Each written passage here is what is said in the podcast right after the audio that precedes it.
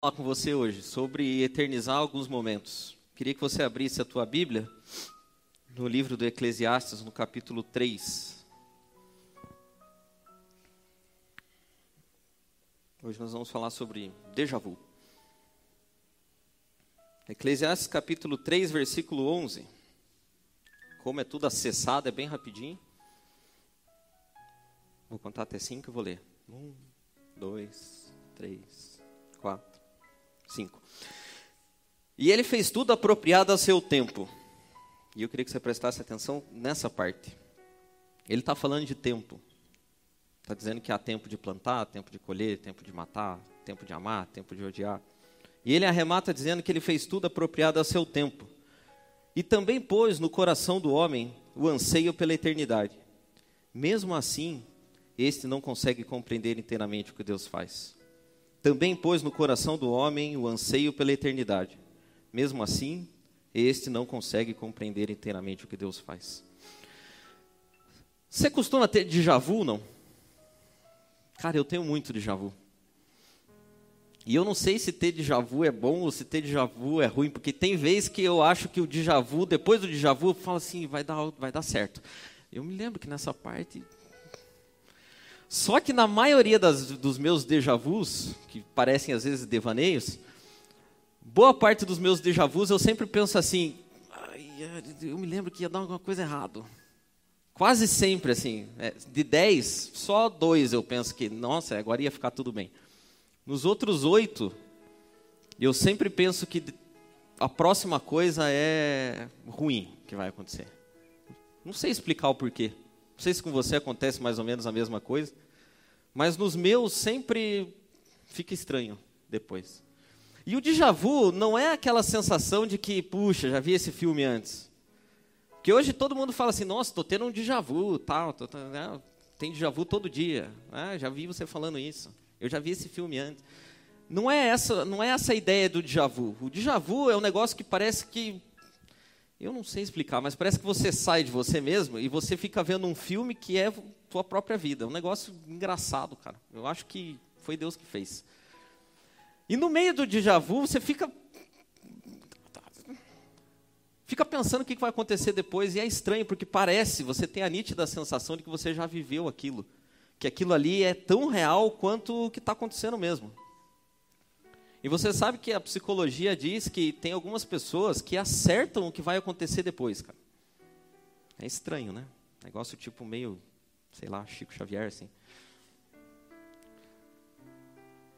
É um negócio estranho, porque a pessoa fala e acontece mesmo. Eu, às vezes, eu tenho a nítida sensação de que eu sei o que vai acontecer. Quase nunca dá certo, mas eu tenho firme convicção. Se fosse para apostar, eu apostava. E eu acho que a nossa vida com Deus, o nosso caminhar com Deus é um eterno déjà vu. A gente vive lembrando de coisas que aconteceram no passado. Sabe que eu gosto muito de filme? E os meus preferidos são aqueles que começam do meio. Então, de repente, tem um cara correndo, se tranca dentro do banheiro, a perna dele está quebrada e sangue escorre pela cabeça. Você fala assim: Meu Deus. Sabe, tipo, um bem gospel assim? Se beber, não case bem gospel. Se Beber Não Casa é um filme que começa, tem um lá que começa com um cara num telhado, um sol rachando a cabeça do cara e o cara atordoado. Tem um tigre na sala, tipo, tá aí. E aí você olha para aquele negócio e fala assim, cara, como foi que a gente chegou aqui?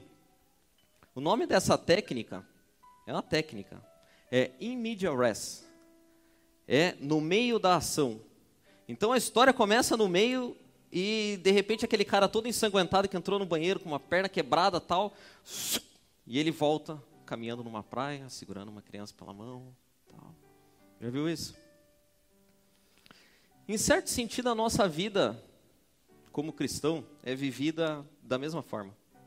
Nós vivemos em media res, porque a nossa história começa do, do meio, não começa do começo. A gente já nasce quebrado. E quando a gente olha para nós ensanguentado, com a perna quebrada, correndo para dentro de uma sala, com gente atirando em cima de nós, instantaneamente a nossa história volta para Gênesis capítulo 1 e Gênesis capítulo 2. E a gente descobre que a vida não foi sempre assim. Houve um tempo em que a vida era vivida sob paz e harmonia.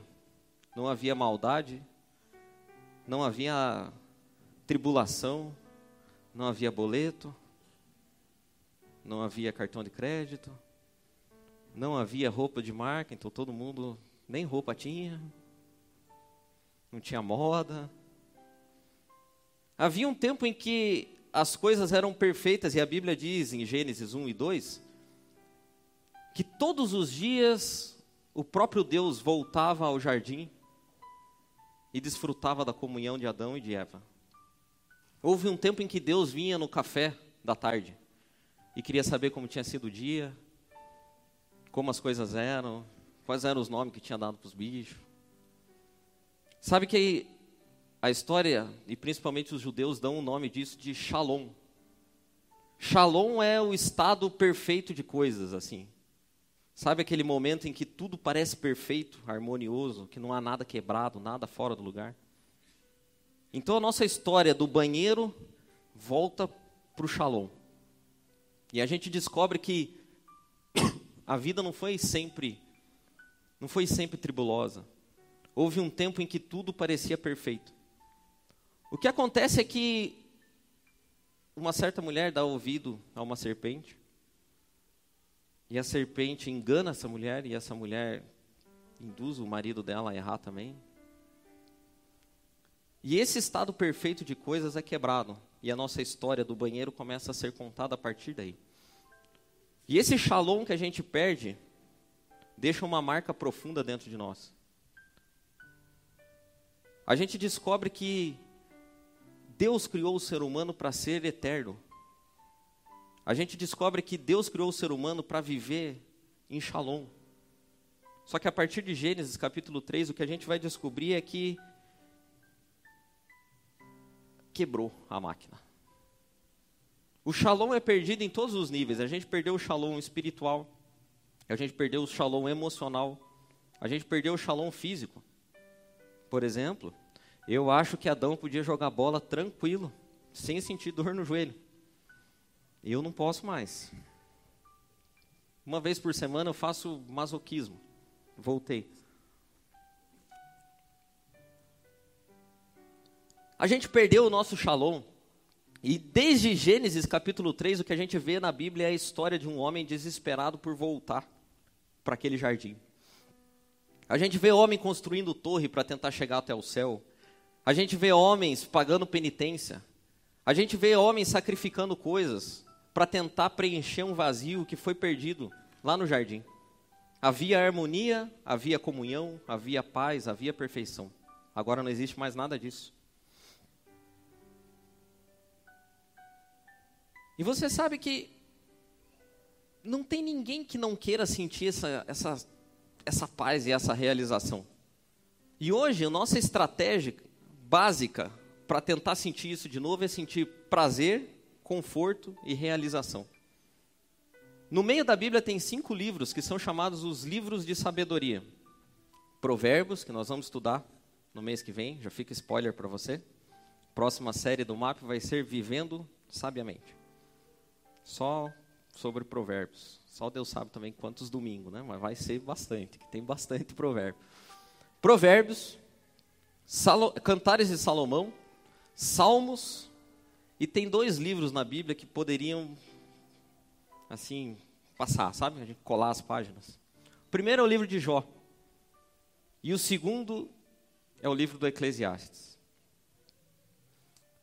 E você sabe que Jó e Eclesiastes vão fazer um resumo para nós de como é a nossa busca por tentar retornar esse shalom. Cada um deles tem um lado da história e um espectro diferente. E eles são basicamente um resumo de toda a nossa sociedade, porque a nossa sociedade que tenta viver bem, tenta viver baseado em sucesso. Pode ver, as igrejas hoje, todas elas, quase todas pelo menos, baseiam a administração para que as pessoas obtenham sucesso e realização. O evangelho centrou no homem. E como você faz para se sentir bem? Como você faz para se sentir confortável? A noção de sucesso está na Bíblia, mas hoje ela é totalmente deturpada. E, e Salomão e Jó vão contar a história de dois lados diferentes, porque as pessoas vivem assim. Tipo, a maioria de nós é Jó, né? Maioria. Tem uns poucos Salomão, assim, 90% de Jós e 10% de Salomões. O que, que você queria ser? Mas enfim, o cara que é o Jó, ele vive assim, a vida dele basicamente se resume assim, eu estou buscando por felicidade. E se eu tivesse um pouco mais de dinheiro, um pouco mais de cabelo, um pouco mais de beleza, um pouco mais de amigo, um pouco mais disso, e se minha casa fosse um pouco maior, e se meu carro fosse um pouco melhor, então a minha vida seria perfeita.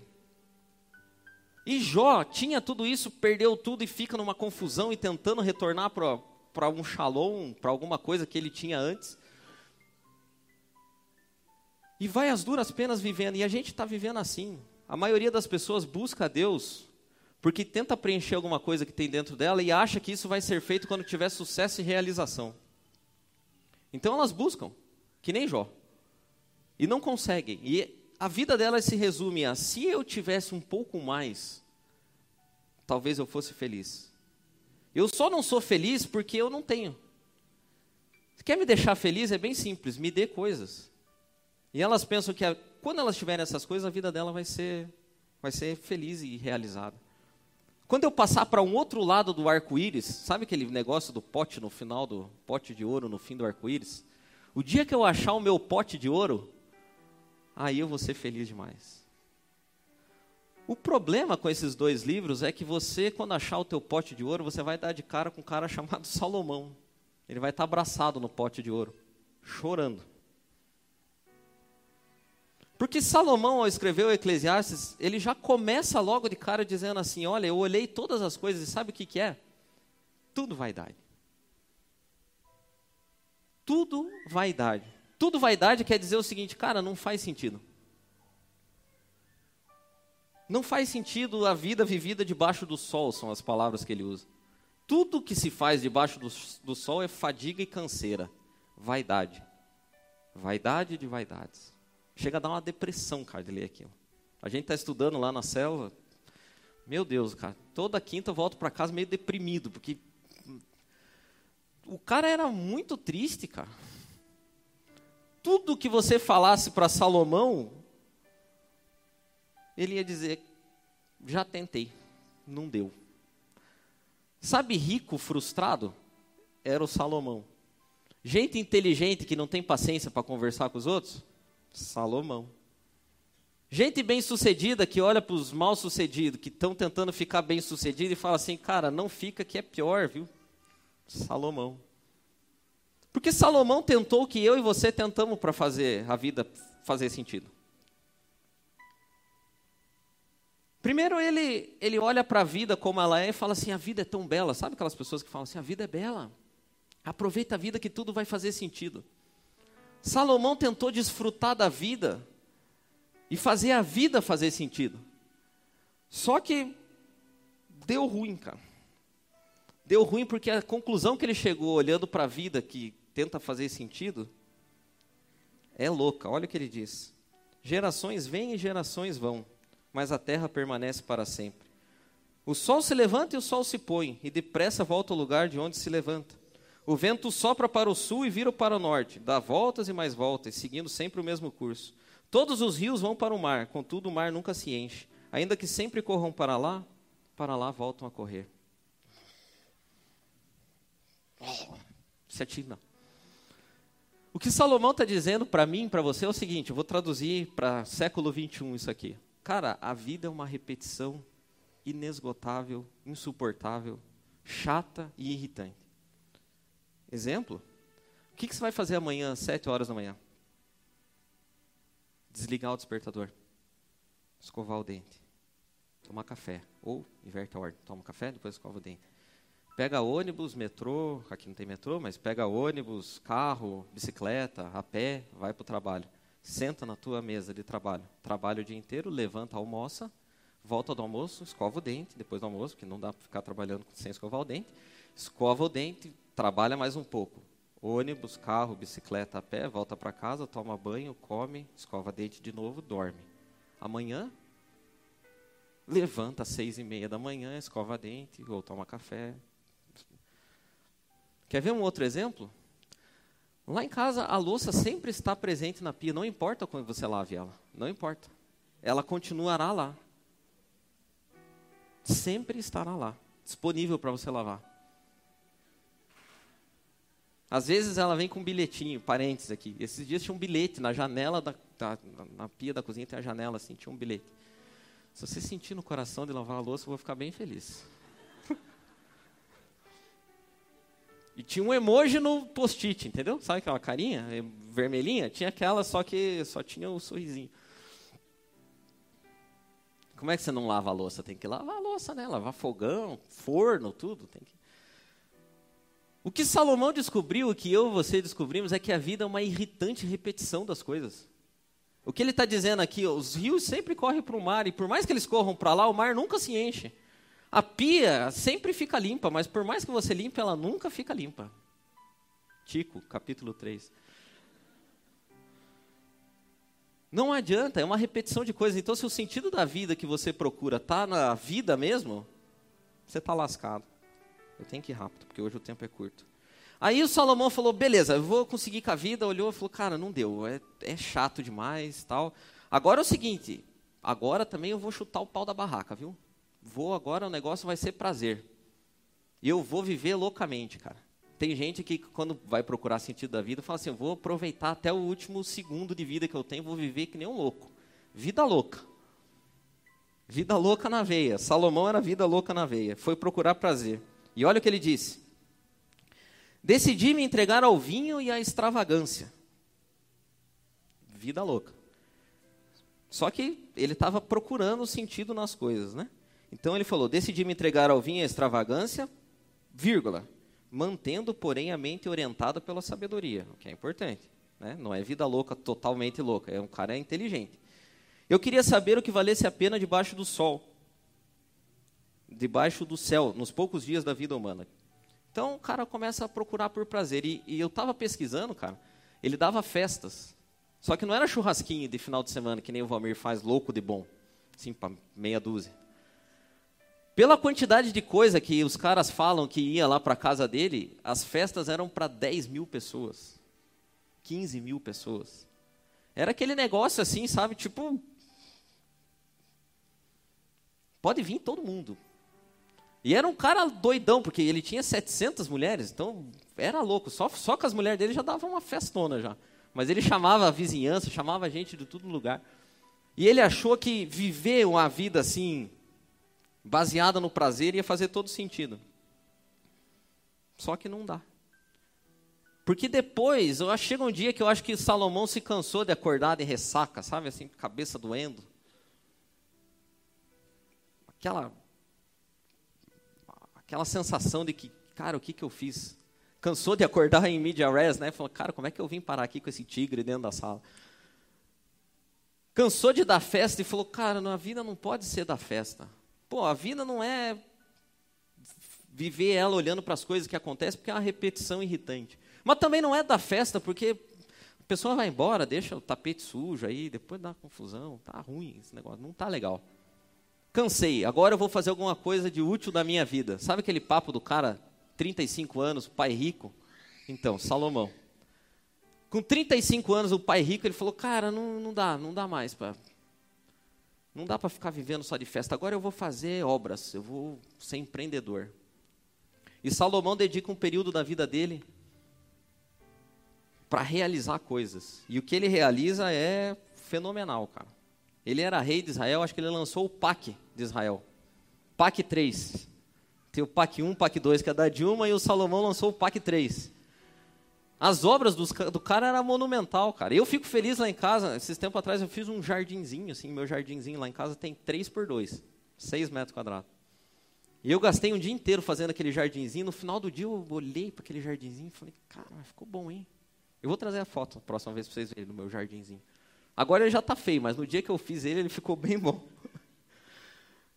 Salomão não, Salomão fez floresta, jardim suspenso, fez um monte de coisa. Para você ter uma ideia, tinha a obra dele que levou 14 anos para ficar pronta. O templo de Salomão, que era majestoso, levou sete. Salomão decidiu fazer o que muita gente hoje faz. Fala assim: eu quero que a tua vida faça sentido, quer se sentir feliz? Trabalhe, tenha uma profissão, enche o bolso de dinheiro, bata no peito e construa alguma coisa da qual você se orgulhe. Se você pegar boa parte dos conselhos dos coachings hoje, vai ser isso aí. Deixe um grande legado. Só que você que chegou do outro lado do arco-íris, lá no teu potinho de ouro, fala assim: o meu objetivo é deixar um grande legado. O Salomão vai falar: cara, não dá. Sabe o que vai acontecer? A hora que você morrer, você, ninguém vai lembrar de você. Salomão. Como assim ninguém vai lembrar? É, ninguém lembra. Eu vou fazer um teste com você. Nome do teu vô você lembra, né? Lembra? Oh, pelo amor de Deus, o nome do vô você tem que lembrar, cara. O nome do teu bisavô, você lembra? Lembra também, né? E o nome do teu tataravô, você lembra? Mas só passaram três gerações, você já não lembra mais o nome do cara? E se o teu tataravô foi o Marechal Floriano Peixoto, que tem até o um nome numa rua aí? Consegue entender o que Salomão está dizendo? Fala assim, cara, as gerações vão passar um pouquinho e ninguém vai lembrar de você. Toda essa obra majestosa que você fez vai ser vivida e comida pelo teu genro. Todo esse dinheiro que você ganhou. Ai, cara, aí Salomão pegou pesado comigo. Genro? Tirar o tênis, botar o pé em cima da mesa, da tua mesa, da tua casa, com o teu dinheiro. Então, se você está buscando sentido para a vida no trabalho, Salomão vai dizer que não dá certo. Então, Salomão tenta olhar para a vida, não deu, tenta fazer festa, não deu, tenta trabalhar que nem um louco, não deu também. E ele fala assim: quer saber de uma coisa? Já fui vida louca, já fui sonhador, já fui empresário, agora eu vou só curtir. Vou relaxar e curtir. Salomão inaugurou o Ostentation Lifestyle em Israel. O cara construiu uma casa para cada mulher. Começa por aí, virou uma cidade o negócio. Ele usava roupa de marca. Ele tomava vinho bom e caro. Garrafa de vinho, quanto, Salomão? 100 mil. Ele tinha iate. Ele tinha casa na Riviera Francesa. Salomão decidiu ostentar.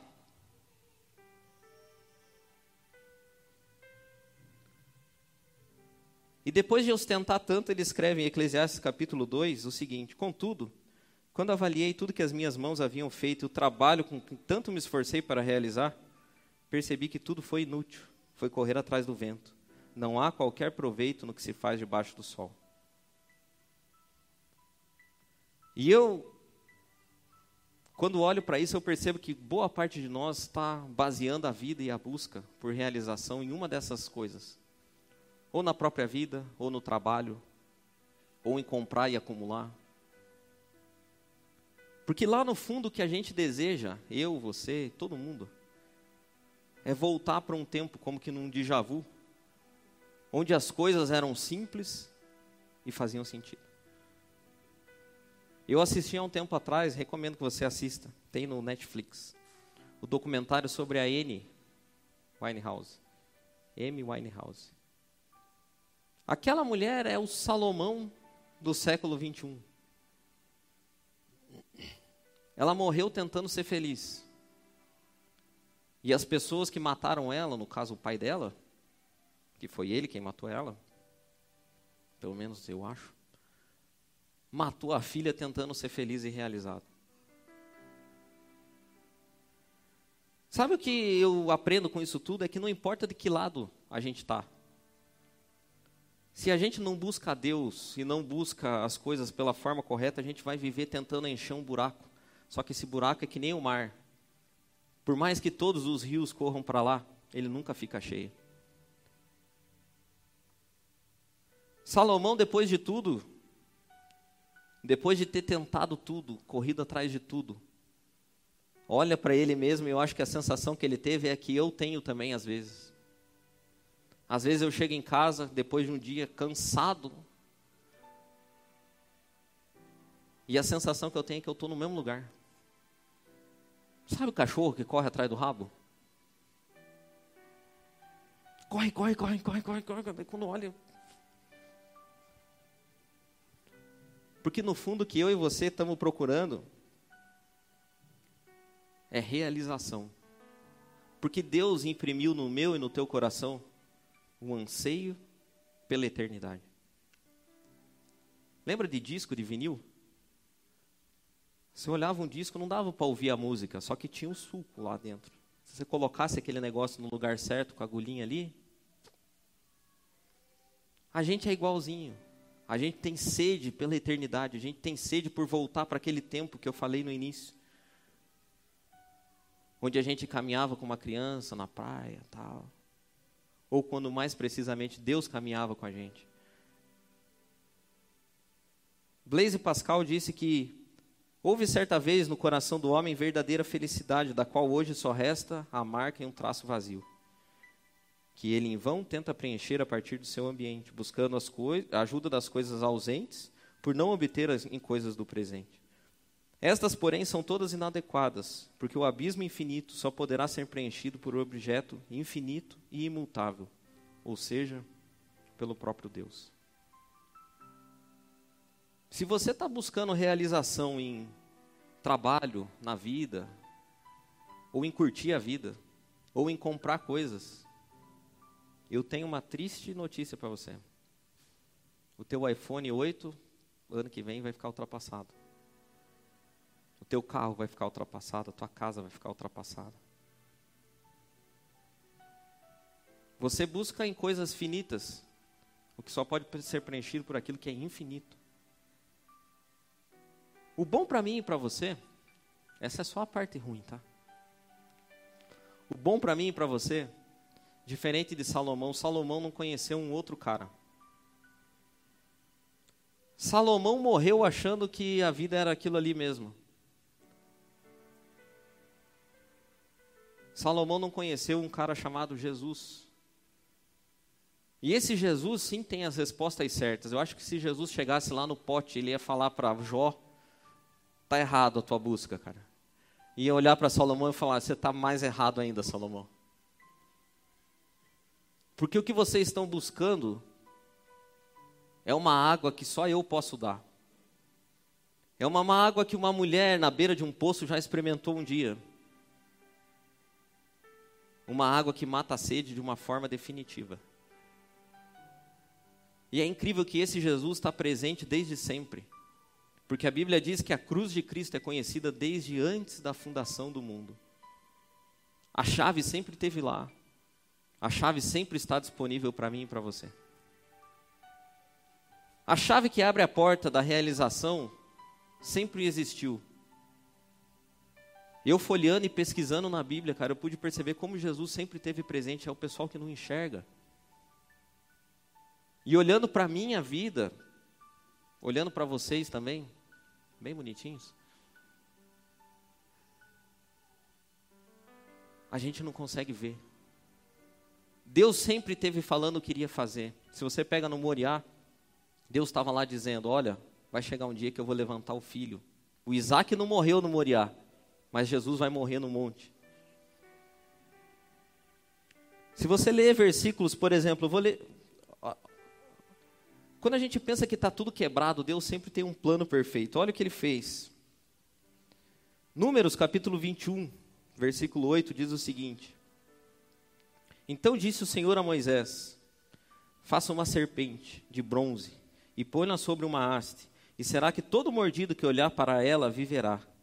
Fez, pois, Moisés uma serpente de bronze e pô-la sobre uma haste. E sucedia que, tendo uma serpente mordido alguém, quando esse olhava para a serpente, para a serpente de bronze, vivia. Quando a nossa história volta, a gente percebe que quem foi mordido pela serpente? Quem vive hoje o caos gerado pela mordida da serpente? Quem vive tentando buscar a solução para a mordida da serpente? E esse Jesus que sempre teve presente um dia toma o microfone e diz o seguinte: E como Moisés levantou a serpente no deserto, assim importa que o filho do homem seja levantado, para que todo aquele que nele crê tenha vida eterna. Sabe esse desejo que você tem de viver para sempre? De que as pessoas que você ama vivam para sempre? De se sentir feliz completo e realizado? Foi Deus que colocou. Essa semana eu vivi uma experiência incrível e terrível. Na terça-feira a gente foi lá no cemitério, né, no sepultamento da mãe da, da mãe do Samuel. E eu tinha estado naquele cemitério há 20 anos atrás. Junho de 1998, meu avô tinha morrido e está lá, sepultado nesse mesmo cemitério. E eu estava indo embora, e não sei por que, que eu fiz isso, mas eu fiz. Eu fui lá na administração do cemitério e perguntei onde é que estava sepultado Salvador Ronzes. E os caras me falaram, rua tal, quadra tal, sepulcro tal. E eu fui para aquele lugar e eu fiquei naquele lugar uns 40 minutos, cara, como que num estado de choque, assim. Olhando para aquela foto e lembrando de coisas. E por, por alguns momentos eu parece que fui transportado para outro lugar. Porque aquela pessoa tinha sido fundamental na minha vida. E eu fiquei mal o resto da semana. Até a Cícia perguntou: o que você tem? Eu falei: não sei, cara, não sei. E enquanto eu preparava essa mensagem,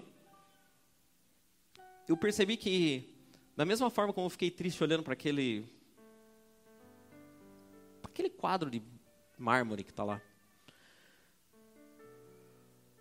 Porque o que eu desejava ardentemente era que voltasse aquele tempo. E eu percebi que eu vivo com Deus na mesma coisa. Eu vivo num eterno déjà vu do Shalom. Eu corro, corro, corro, corro, corro, mas o que eu queria no final do dia era voltar no jardim e ouvir Deus perguntando: onde você está?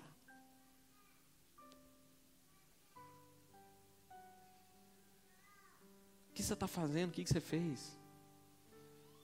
Senta aqui, vamos tomar café.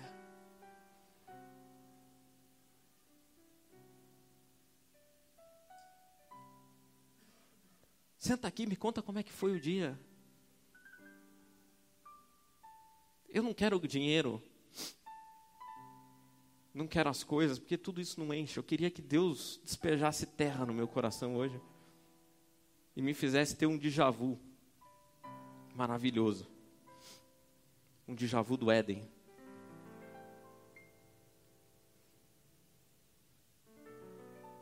Do mesmo jeito que parece que eu vivi aqueles momentos olhando para aquele túmulo, hoje, quando eu tomar isso aqui, eu, a minha oração para mim e para você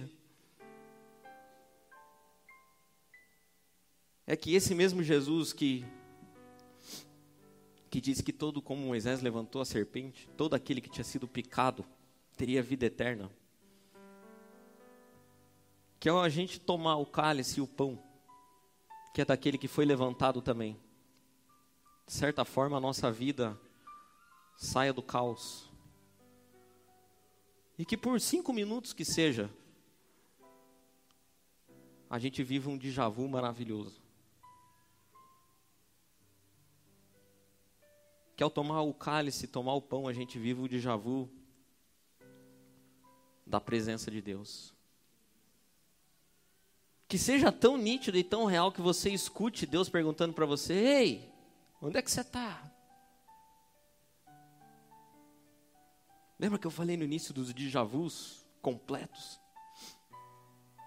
Que hoje você viva um grande déjà vu.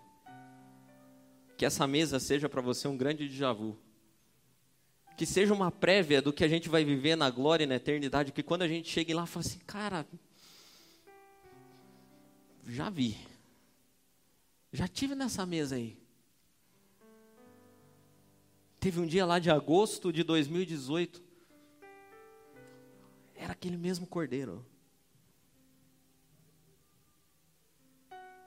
É, eu já vi isso tudo.